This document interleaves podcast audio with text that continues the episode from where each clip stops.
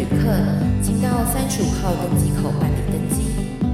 Good evening, ladies and gentlemen.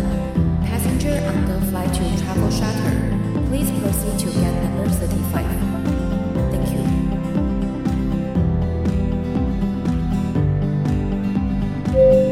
各位贵宾，我们即将起飞，请确实扣好系紧您的安全带。谢谢。Ladies and gentlemen, we are ready for takeoff. Please make sure that your seatbelt is fastened. Thank you.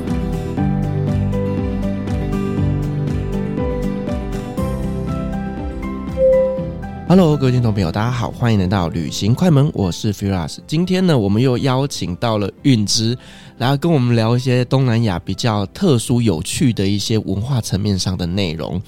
那呢，在我们节目里面，我们比较少提到的一个国家就是柬埔寨，因为呢，柬埔寨呢，大家想到的观光可能第一个就是吴哥窟，那再来就是可能有一些当地的一些生态的旅游。那除此之外呢，讲到柬埔寨，大概就是诈骗了。好，我们欢迎今天来宾运之。Hello b i r a s Hello，各位听众，大家好。好了，那我们今天要来聊柬埔寨啦，因为其实，在前阵子柬埔寨的新闻闹得非常非常的大，嗯、就是呢，有很多的年轻。新人他们呢，在年少无知的时候就被骗去柬埔寨那边做一些诈骗的行为。但其实，在我身边有蛮多的工程师朋友，他们其实呢都在柬埔寨工作。诶、欸，嗯，蛮奇怪的吧？对，工程师是在西哈努克吗？这个我就不晓得。处理线上赌场的业务吗？我相信应该是。嗯、对。因为其实就是这种博弈产业在柬埔寨那边也算是蛮蓬勃发展的，是的，是的，对，所以呢，当时我有蛮多朋友是在那边，但是他们做的是一个正当的职业啦，嗯、没问题，嗯，嗯，那所以说呢，最近这一件事情又被炒热之后呢，其实柬埔寨大家现在应该也不太敢去那边玩了啦。对，这个是我有点伤心的，因为我在台湾推广古代吴哥的文化啦，柬埔寨的文化这么多年，那这么轻易的一连串的这个新闻这样出来，大家对于柬埔寨的好奇心就没有了耶，转而的是一种恐惧性。对对对，就是他们会以为整个国家都那样。嗯嗯，对，那不然到底真实的柬埔寨是长什么样呢？我自己眼中的柬埔寨，它就是一个历经战火。就是内战的战火，然后在废墟当中重生，而且在短短的这二三十年内快速的增长，然后欣欣向荣的一个地方。那当然，因为过去很多历史的创伤，造成很严重的，一整个受过教育的世代都流失，包括被屠杀杀掉了。那其实，如果大家对于赤柬那一段有点概念的话，都知道有一个说法是说，只要有戴眼镜的都被杀掉了。为什么？因为这代表你有在有在念书啊，你有受过教育啊。也许我看卡通、看漫画啊。呃，那个时候还没有那么多卡通跟漫画，哦、就就是如果你会近视的话，通常都是因为看书。嗯，所以就不由分说的就杀了。有人说是一百多万，有人说是两百多万。总而言之呢，能够活下来的人，大部分是没有受过教育的人。那有受过教育的知识分子等等的，全部。要不然就被杀掉，要不然就是逃走了，就是想尽办法逃到别的国家。那我们在台湾都知道，人才的匮乏是很恐怖的一件事情。嗯。当一个产业、一间公司它遇到人才接手断层的时候，就表示它的整个运作就会挂掉嘛，对不对？对。那当一整个国家它的人才都断层的时候呢？那就完蛋了，那就完蛋啊！所有过去的文明的累积都没有了。嗯嗯，那之后要重建，然后要花上非常大量的时间，对，大量的资源，才能够再重新栽培一个世代的人才，而且没有办法达到过去的高度。那柬埔寨就是这样的一个情况。所以当我进去，就是呃，二零一零年前后我进去的时候，他们整个国家的平均年龄只有二十多三十岁啊。所以没有老人，很少，非常少。你都可以理解他过去经历了多么惨烈的事件。那这二十多岁、三十岁的年轻人，他们的幼年都是在很辛苦的环境之下成长的，就是等于什么都没有，物资极缺乏的一个情况。那能够受教育的人是非常非常少的。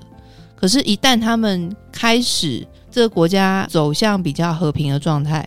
这一群年轻人呢，他们就疯狂的不断的自我进修，用尽各种办法去学习，包括学习各种语言。一个人都懂两三种语言是很正常的。嗯，那再加上网络的普及，就是手机 SIM 卡，他们那边手机 SIM 卡很便宜，所以他们可以用手机上网，用 iPad 上网，从网络上去学习，用这个方式去补足他们过去缺失的教育的这一块。嗯，那我看到的就是所有的人都在疯狂疯狂的进修，然后很乐观，而且热忱充满活力的期待未来，然后非常愿意去创建任何事情。就是我在世界上任何其他国家都感受不到的活力，那就是一个欣欣向荣的一个状态啊。对，所以人家说新兴市场的时候，我就会想到啊，柬埔寨，就是所有人都在一个活力充沛、野心勃勃这个气氛里头，嗯，而且完全彻底的相信我们的国家会越来越好。是，嗯，然后在柬埔寨有一个很特殊的现象，就是因为所有的东西都要靠自己的双手去打造，也因此它的这个法律啊。规章啊，这些制度面上面的弹性就会非常的大，可以说是没有什么规矩可循。哦，就是因为这样子，不要有太多的限制，你才有无限的想象空间。其实，如果说我们从法治社会的角度来看，就会觉得这里缺乏法治。对。可是站在柬埔寨的立场，就会觉得我们这里充满自由，充满各种机会。对。就只要你愿意，你去拼搏，你就可以翻转你的人生，嗯，而且可以在很短的时间翻转。OK，所以这也是为什么有这么多的投机的机构后来就去那边发展了。没有错，那最多是从哪里来的呢？从中国去的。嗯嗯，台湾也不遑多让。是啦，台湾也很多啦。嗯，对，所以我记得大概二零一二、二零一三年的时候，呃，我那时候在那边待了有点长的时间。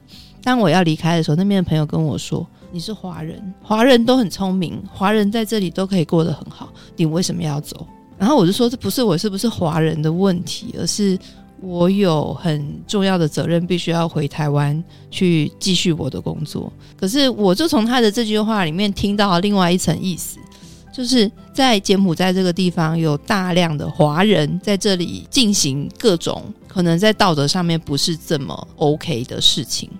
可是，因为它也是让经济能够驱动的很重要的一环，所以大家也就睁一只眼闭一只眼。是我印象很深刻的就是，我们刚刚前面讲到那个西哈努克港，西哈努克港它是柬埔寨最大的一个国际港口，因为它靠海的部分非常的短，那个海岸线很短。那过去西哈努克港这个地方呢，对于白人背包客来讲是一个天堂一般的地方，就是。整片没有污染、很纯净的金黄色的沙滩，然后非常透明的湛蓝的海水，所有的人都很喜欢在那边度假。可是后来柬埔寨的总理洪森跟中国那边就是签了一个协定，总之呢，就是把西哈努克港变成一个经济发展特区，就有开始有大量的中国企业就进驻，在很短的时间内盖了非常非常非常多的房子，各种高楼大厦。因此呢，我在那边的时候，就是看到万丈高楼平地起的那个阶段，同时也看到很多盖得很快的房子垮得也很快，就是砰，它就垮了，然后里面就有很多人就死在里头。是因为地震吗？没有，就是豆腐渣工程。哦，嗯，我还以为是因为大地震，所以房子整个倒光了。呃，就有一点点像土耳其遇到这个情况，就是当一个地方它的经济发展非常快速的时候，它必须要在很短的时间盖大量的房子去容纳涌入的人口。嗯，那你这个房子就会盖的没有人在管建筑的安全，他只要求房子赶快盖起来。嗯，天哪，这样听起来真的是觉得好好的一个港口，非常非常漂亮。可是因为呢，这样子一个签订合约之后，把那边变得就是乌烟瘴气。对，所以就在柬埔寨当地，后来就是用“罪恶之都”这四个字来形容西哈努克港。然后当地的物价就是瞬间的翻几百倍，翻几千倍。那原来住在西哈努克港的当地人就被迫离开，因为他们消费不起。对，那于是就都是这些投机产业的大老板们在那边生活消费。然后还有就是这种去那边赌博的这些赌客们。是，那一开始这些都是所谓的合法产业啦，正当公司。可是慢慢的就开始出现了一些比较。歪的情况，像我们最近在台湾看到的人口贩运，那它就是其中的一站，它只是其中一站，后面其实是那个产业线一直延伸到缅甸嘛。那我们可不可以来好好的聊一下这一条线？是，嗯，我们讲说黄赌毒啊，黄就是色情，赌就是赌博，毒就是毒品，这三个是混在一起的，他们不会分开来。那在西哈努克场这里呢，就是赌博产业特别的蓬勃。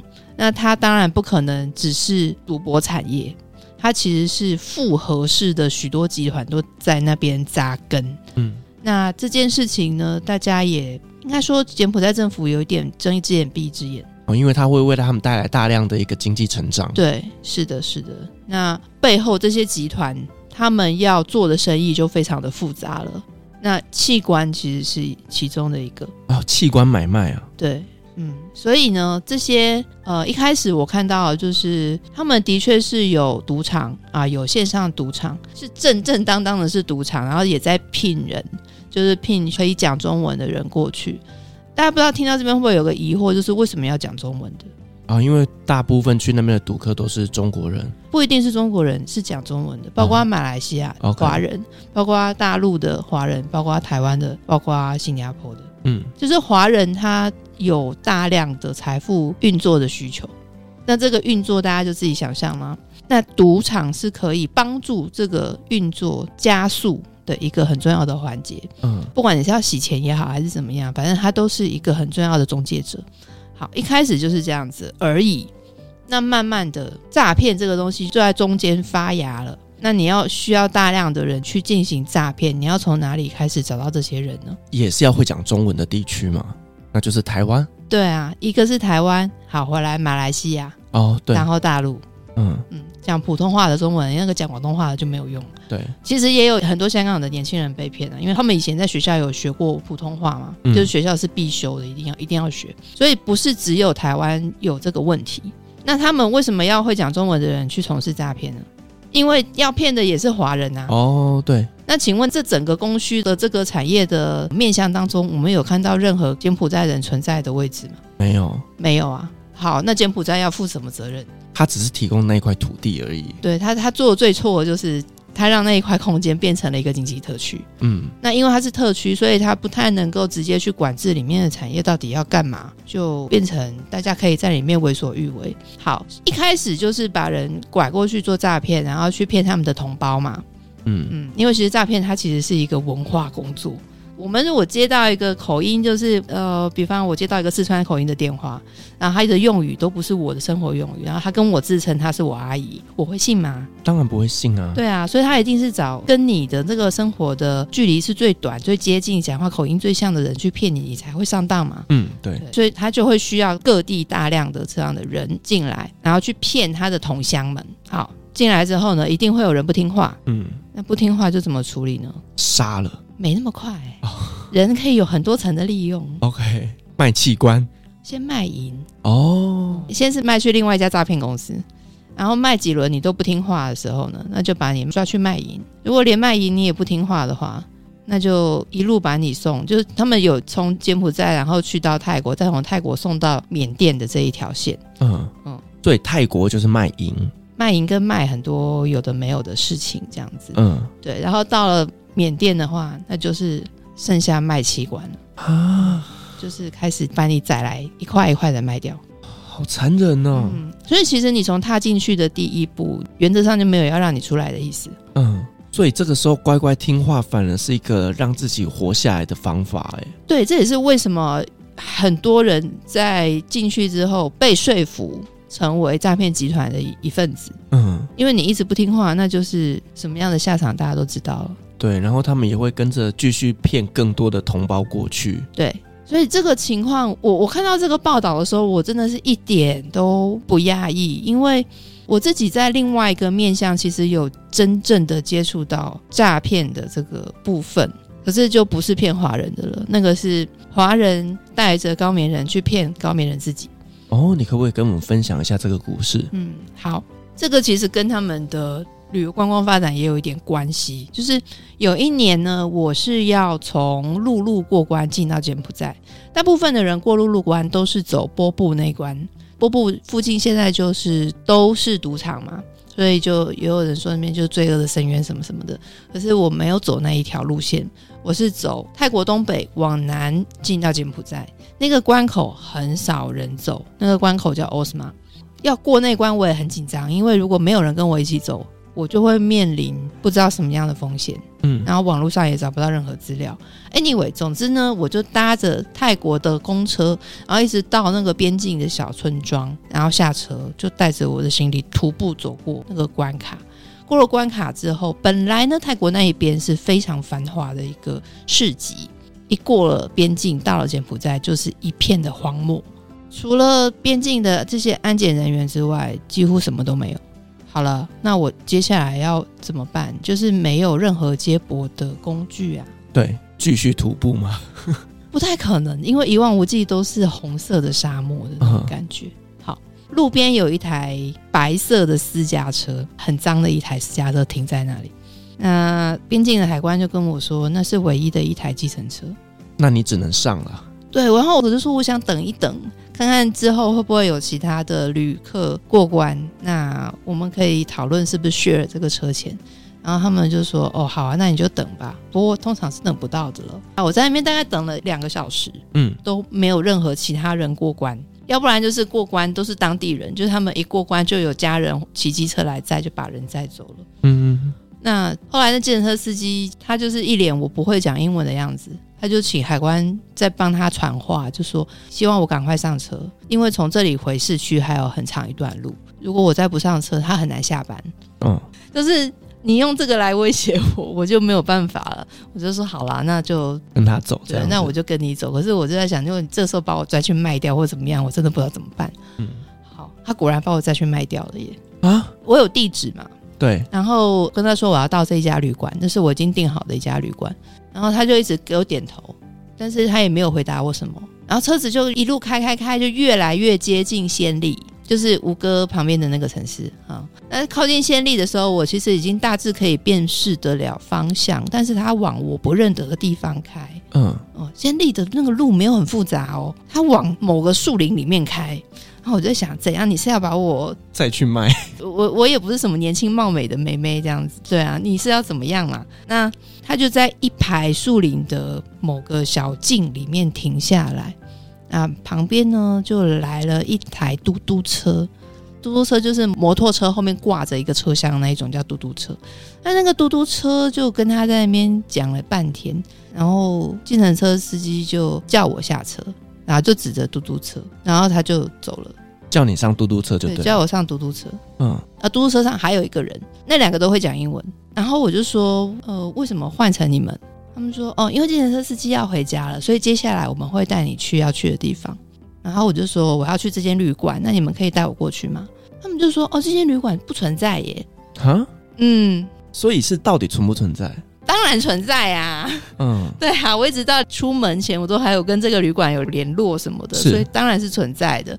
然后他们就说：“哦，没有这间旅馆哦，就怎样怎样怎样。”然后讲一些五四三，然后他说：“我们介绍你去另外一家旅馆。”然后这时候你应该听出端倪了吧？嗯嗯，他们就是这个旅馆的前客嘛。是，那我就说我不要去那间旅馆，你把我载到这个地址，然后他们就为难了。啊，他们一个是。嘟嘟车司机，然后一个是那个旅馆的 reception，然后我说，从这里到那边车程多少时间？你告诉我。他们说哦，大概十分钟。然后我就算了一下，我就报了一个价钱给他们。我说，你们把我载到那个旅馆，我给你们这么多钱。OK，所以他们载你过去了吗？嗯，他们接受了，嗯，立刻就让客人跑掉了，因为他们赚到了。对，因为如果我去他们旅馆，我是付费给他们旅馆老板啊，嗯，对不对？他们把我载去我要去的旅馆，实际上是他们赚到钱了，进他自己的口袋了。对，所以就 deal。OK，就真的蛮危险的耶。老实说，我真的很担心那个时候半路上会发生什么事情，就还好没有遇到太坏的人。嗯，那也因为这一场相遇，所以我就跟他们那两个人就变成朋友。哎哎，不打不相识，蛮妙的。他们就是留下我的联络方式嘛。嗯，接着第二天就问我：“哎，你在干嘛？我们要吃饭，你要不要起来？”我去你的旅馆接你，我就想他们是要干嘛？呃呃，好哦，然后就让他们。你还敢？你还敢说好哦？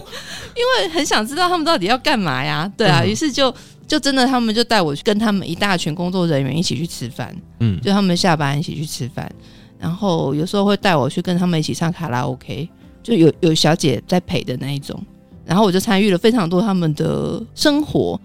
接着，很快的，这一群人里面出现了一个奇怪的人物，就是一个脑满肠肥的中年男子，看了就很不舒服的那一种。然后我就偷偷问说那个人是谁？他们说是一个马来西亚的大老板，就常常来住他们旅馆的，就都最近都请他们吃饭，所以我们就跟着一起去这样。那因为那个人是华人，所以一看到我就是跟我讲中文。是我在那边，如果碰到有人跟我一开口就讲中文的，我通常都会那个戒心拉到百分之三百，都不会有什么好事。对。然后后来这几个朋友私下偷偷跟我说，他每天晚上要教三个小姐，体力这么好啊？就是他们其实很不爽，嗯、对，就是觉得你这样子玩弄我们柬埔寨的女生很讨厌，而且很难看呐、啊。对。嗯哼哼那再来就是他莫名其妙的在这一群小姐里面呢，就跟其中一个特别好，就开始去哪里都带着这个女生。可是这个女生是完全不会讲英文，也不会讲中文的，嗯，哦，都不知道他们怎么交流的，肢体交流。嗯，对他们就说哦，这个是他女朋友，这样到处跟人家说这是他女朋友。嗯，接着呢，又过了几天，他就要求这个女孩子带他去那个女孩子来的村庄。嗯，那个村庄在金边附近。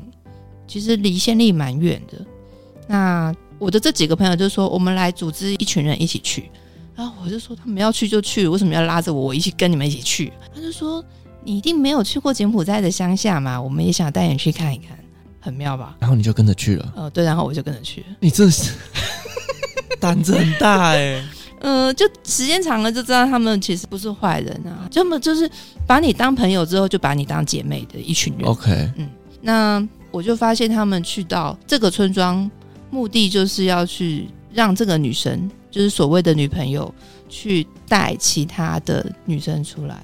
哦，那个马来西亚华人说要帮这个女孩子在村庄的其他亲友发大财。嗯，我听到这个 “make big money” 的这个关键字的时候，我立刻就知道发生什么事情了。是。对，其实就是要把这些年轻女生拐出来，然后带去马来西亚去卖淫。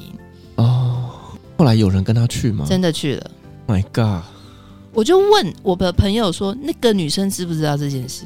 嗯，她知不知道这些完全没有经历过这种城市罪恶的乡村的女孩子，知不知道自己出来是要干嘛的？然后我那个我那个朋友他就很尴尬的说，他们不知道，他们以为只是去国外打工。嗯。然后我就说：“你们能够忍受这种事情眼睁睁的发生吗？”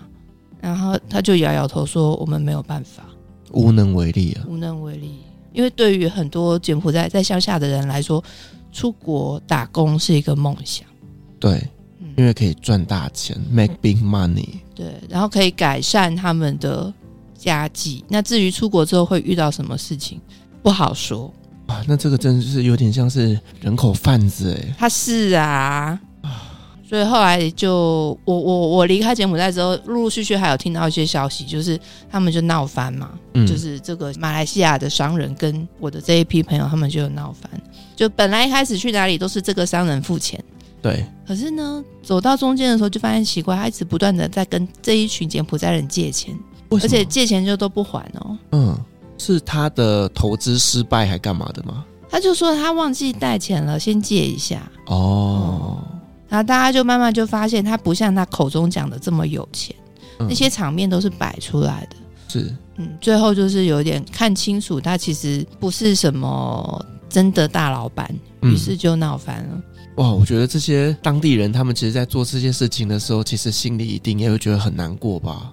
所以我都说，他们那个脸上所谓天真的、淳朴的笑容，那些都假的啊。嗯，就他们的确是笑得很可爱，没有错，但是他们笑容底下其实是有非常多的伤痕的。哇，听了这么沉重的故事。不过我觉得他们很坦然啦，就是他们知道这个是必然要面对的历史过程。嗯，然后因为他们又都是很虔诚的佛教徒，所以他们会说这是因果。哦，我觉得相信因果这件事情其实真的蛮辛苦的，嗯，因为你会觉得你现在面临到的这些事情都是你上辈子种的因，这辈子要来还这个果。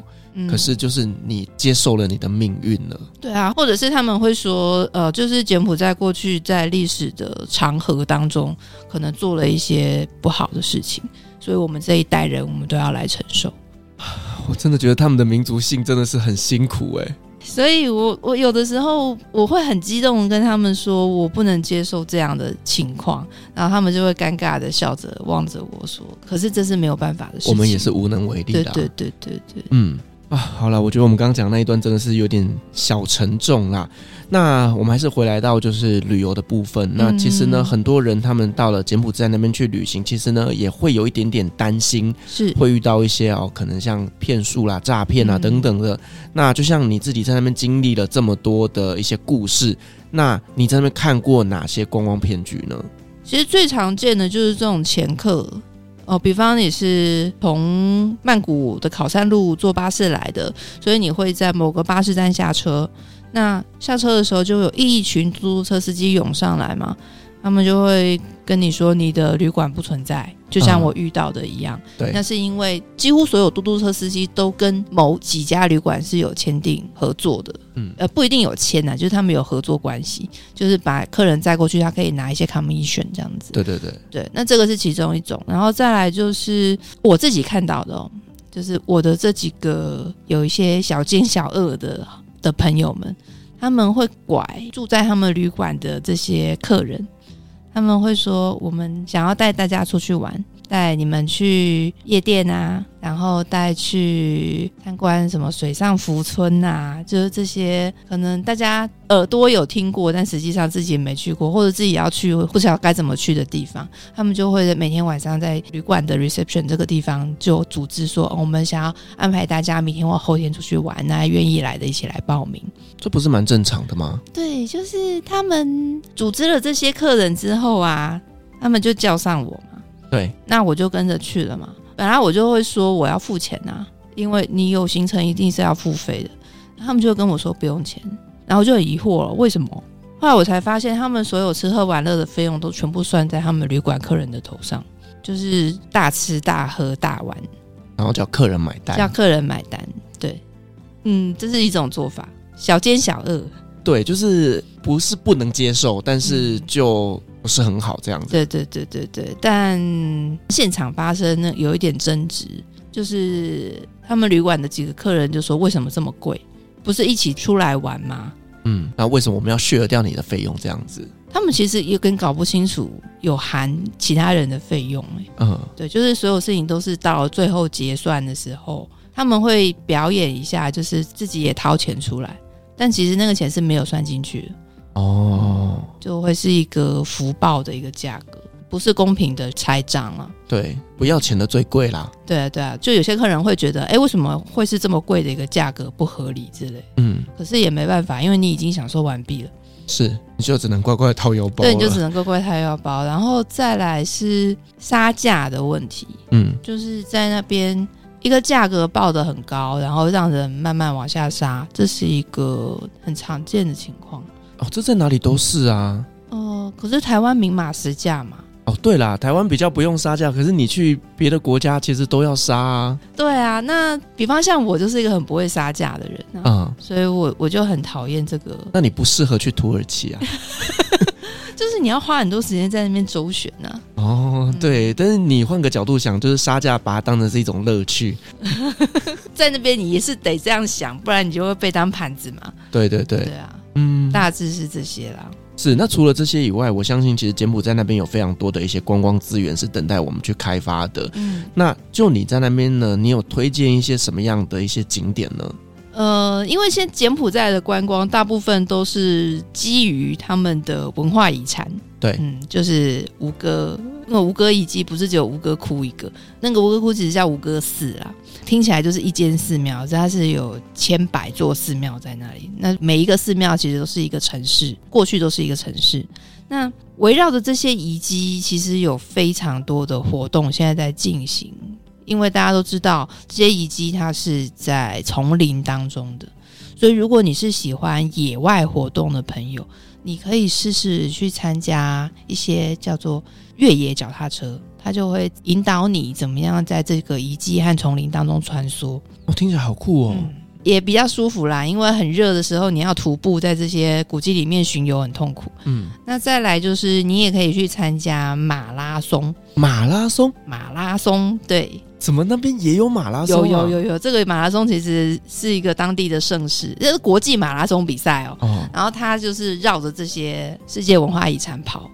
好酷哦，超酷，嗯嗯，然后就是一直不断的跑圈圈，因为它有一个路线啊，它有一个路线，对，那个路线其实有一点复杂，这样。OK，就一边跑一边欣赏这些古迹。是的，是的，是的，其实也蛮蛮有趣的。是，对，然后有一些就是类似障碍赛的行程，什么在树树上面荡来荡去的这一种丛林求生型的。体验也是有的。那除了这些围绕着吴哥遗迹以外的一些地方，还有什么推荐的吗？嗯，他们其实也有在推所谓的生态旅游哦，因为它是一个低度开发的国家嘛，所以有非常多地区还保存着原生态，就是瀑布啦，然后山林啊这些地方。那其实你可以去 enjoy 那种。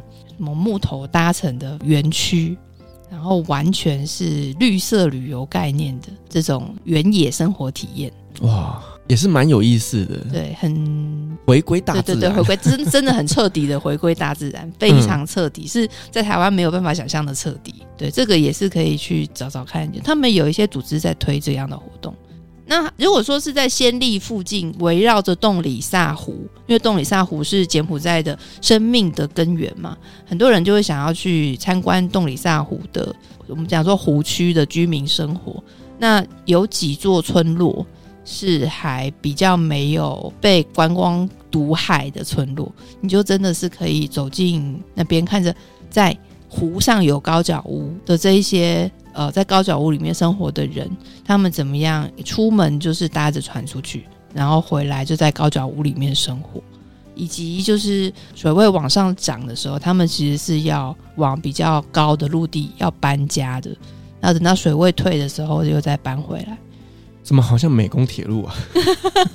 就是呃，他们随着这个水位的起落，其实有他们的生命周期在那里。嗯、是。就可能是说啊，涨潮，然后呢，河水退去之后，就会带来了很多的这些有机物质。对对对，淤泥呀什么的，你就种植很需要这些有机物质。嗯，所以说他们的生活就是完全仰赖的这些河水。对，很特殊的一个生活形态。但是呢，我有点担心这几年可能慢慢就看不到了。哦，为什么？嗯，因为湄公河上游现在在盖水库。就是有 N 个水库在分布在上游的不同的区段，那这些水库盖起来之后，有的是要作为发电用的嘛，那有的是做什么用，我就不太清楚了。但无论如何，这些水库都会造成湄公河的整条河流，它的水位和它的这个运作的机制会大受破坏。嗯，就可能水量变得很小，或者是它本来有它自己的枯水期和这个呃高水位时期，随着季风的运作在流动的。可是当你用水库去中断它这个自然的节律之后，下游的国家该怎么办呢？嗯，他们本来都是靠湄公河在生活的，是，嗯，哇，他们的整个生活形态都会被改变呢。对，就会被迫你要离家，因为河流可能干了，那你就不能在这边继续。维持原本的生活方式，你就变成要去都市里面去找打工。那你没有都市的生活技能，那你是不是就要从贫民窟开始？嗯，这其实是很残忍的一件事情。对，因为其实，在盖水库都必须要做很多的评估，因为呢，嗯、你上游一旦盖了水库之后，下游一定会造成很大的影响。就像那时候长江大坝在盖的时候，其实也是造成很多很多后续下游城市的一些问题影响的。嗯、包括像是在约旦，大家最知道最有名的大概就是死海嘛。对对对。那之前我在那边呃读过一个报道，是说死海可能再过四十年就会消失。那原因是因为呢，约旦河它呢在上游，因为它是约旦跟以色列两个国家呃的边界，所以这两个国家呢都在大量的取用它的河水。嗯，对，那所以说呢，就造成了流进去死海的这些河水越来越少。是，对，那说造成了这个呃死海的水位不断的逐年在下降。哇，那就以后就没有死海了。对，所以就是说你在使用河水的过程当中，其实都要去评估，因为呢，你上游做这样的一个开发，对下游也会造成非常非常大的生态改变。对，而且我觉得很可惜的是，因为洞里萨湖啊，这个中南半岛第一大湖泊，它也是世界上生物多样性最多的一个地方。嗯，这个生物多样性，我们听起来好像就是一个跟我们没什么关系的事情，可是它其实是整个地球的食物链运作很重要的一个宝库。嗯，那当这个宝库枯竭了，它会造成什么样的影响？我们是没有办法去想象的。就是很多的动植物都会因此而灭绝，就消失，对啊，然后就会改变了这边的一个生态系，可能改变的是全球的生态系，嗯，因为东里萨湖它形成的气候形态是非常巨大的，就它可以说是整个地球的呃气候运作的一环。那你现在把它给掐掉了，那接下来会发生什么事情？我们没有人想象得到，非常的恐怖。我觉得今天这里怎么这么的沉重啊？好沉重哦！因为讲到中南半岛，真的有点事情都有点严肃。嗯，对，我们从前面讲的这些呃人口贩子啊、诈骗呐，然后呢，你看旅游也会聊到这种生态的部分。是的，就你说真的要无忧无虑的在那边过日子，有点我觉得有点难。那是你别过头去不去看这种严重的事情。对啊，可是当你真的把眼睛睁开来，你把心打开，我相信每个走在这片土地上的人都会非常担心吧。嗯，好了，那我们还是回归来了，就是呢，你觉得现在的柬埔寨到底适不适合去旅行？哦，当然适合啊。因为我们现在大家对于柬埔寨呢，已经把它跟呃这种诈骗集团画上等号了，对，所以在这种情况下，甚至呢很多的呃警察会在机场做一个告示牌提醒大家，对对对，对，那就是呢大家已经对于这个国家是一种非常非常负面的一个印象了，导致大家不敢去旅游，对，所以你觉得还是推荐大家去的？我觉得正是这个时候最好就是要去，因为呢，我自己个人是很不喜欢就是古城区里面挤满游客，嗯，那因为大家都害怕这个地方嘛，那你去的时候是不是游客量就是少的？对，那你的旅行品质就是好的啊，对啊，那再来就是其实我们讲说，呃，大部分的人都是在暹粒这一区，暹粒这一区跟那个西哈努克那边其实隔了非常远。原则上，如果你不参与什么奇怪的活动，你是不会被卷进去这样的事情里面。嗯。就是提高警觉啦，啊、然后只要有人跟你讲中文的话，你的戒心要达到三百，除非那个是你自己聘的导游、嗯、哦，那当然就会安全很多。是，嗯，反正提高警觉是到任何一个国家旅行都一定要做到的事情啦。是的，是的，对。如果说呢，你不想要呃这么的紧张，那你就是跟团、嗯。是，然后呃，真的是陌生人给你的东西，不要随便吃喝。嗯，对，这个就是到任何国家都是这样保护自己的一个方式。没错，even 在台湾也是啊。嗯嗯，但我们对于台湾人的警戒心就不会那么高，因为台湾人都非常非常的善良。嗯，普遍上啦，陌生人给你东西吃的几率也不太高吧？除非你是在大卖场吃试吃。但是我之前听过蛮多朋友，就是他们在徒步环岛的时候，嗯、就会有好心人士送他们食物啊、哦、水果啊等等的。对，所以我觉得台湾人真的是相对来讲善良，嗯、善良很多。嗯，就像前阵子的土耳其大地震，嗯、哇，你知道吗？我光只是把那个链接贴出来之后，嗯、我身边多少人在捐款？我觉得台湾人真的是一个非常非常的善良的民族。嗯、高棉人也是，所以。还是那句话，虽然这样讲好像有一点有一点过分，但是真的听到讲中文的，心里的戒心要拉到百分之三百。嗯，对，提高警觉啦，提高警觉。好，我觉得今天真的又很高兴邀请到韵芝来跟我们聊一个很严肃的话题，对，但我觉得这个真的是我们大家要去知道的一些文化，因为呢，以东南亚来讲，那边有很多很多的伤痕，而这些伤痕造成的一个现在的社会现况，就是呢，我们讨论的这个严肃的话题。如果说大家以后有考虑去柬埔寨旅游的话呢，这些真实的面貌让大家能够了解一下。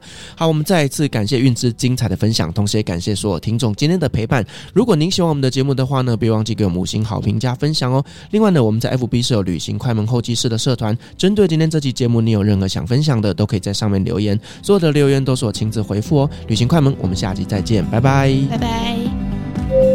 各位贵宾，我们的班机已经抵达，感谢您今天的搭乘。